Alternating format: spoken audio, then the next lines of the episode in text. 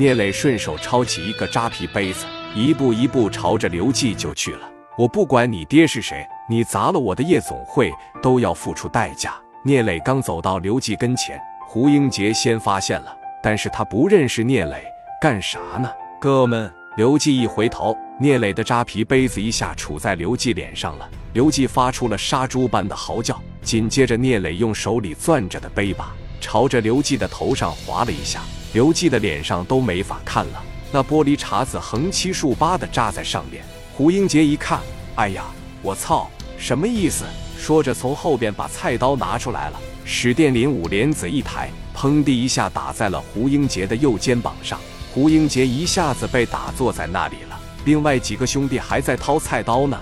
刘毅举起五莲子，哐哐哐对着桌面就是几下。刘毅换花生米的时候，蒋元和刘丰玉举着五莲子上来了。聂磊又拿起一扎皮被，朝着胡英杰的头顶就是一下。胡英杰一下子不动弹了。刘季一见自己仰仗的胡英杰现在让人打得动弹不得，也懵逼了，瘫坐在椅子上看着聂磊。聂磊扶了一下眼镜，上前一步说道：“你砸了我的店。”你挺牛逼呀，纳米！刘季一听，聂磊要米，说道：“兄弟，你真能打呀！这样吧，你带这些兄弟跟我混行吗？一年我给你五十万，夜总会照样干，好吗？”胡英杰一听，哎，大少爷，你……聂磊说：“你觉得我是一个在乎五十万的人吗？我对你这小子印象始终是不太好，我甚至瞅着你都烦。听我的，少玩那个东西，就你这个样吧。”没准哪天给自己抽死，知道吧？我对你一点兴趣也没有。说实话，别说让我跟着你，你给我当一条狗，我都不带要你的。